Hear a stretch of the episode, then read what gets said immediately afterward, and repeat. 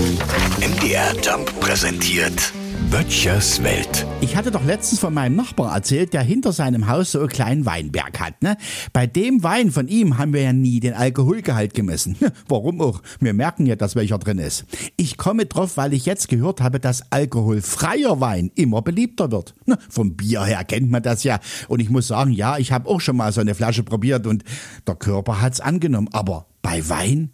Auch wenn sich alkoholfreier Wein immer noch im Promillebereich bewegt, wird der Umsatz davon stetig größer. Also das heißt, Obst auspressen, vergammeln lassen, dann den dadurch entstandenen Alkohol rausdestillieren und die Plörre fermentieren, damit sie nicht erneut vergammelt.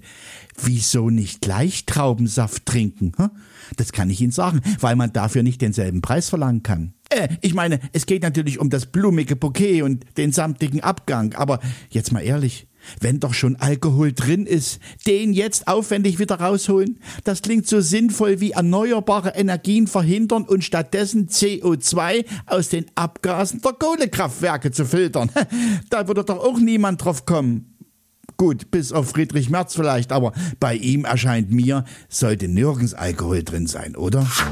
Böttchers Welt. MDR Jump macht einfach Spaß.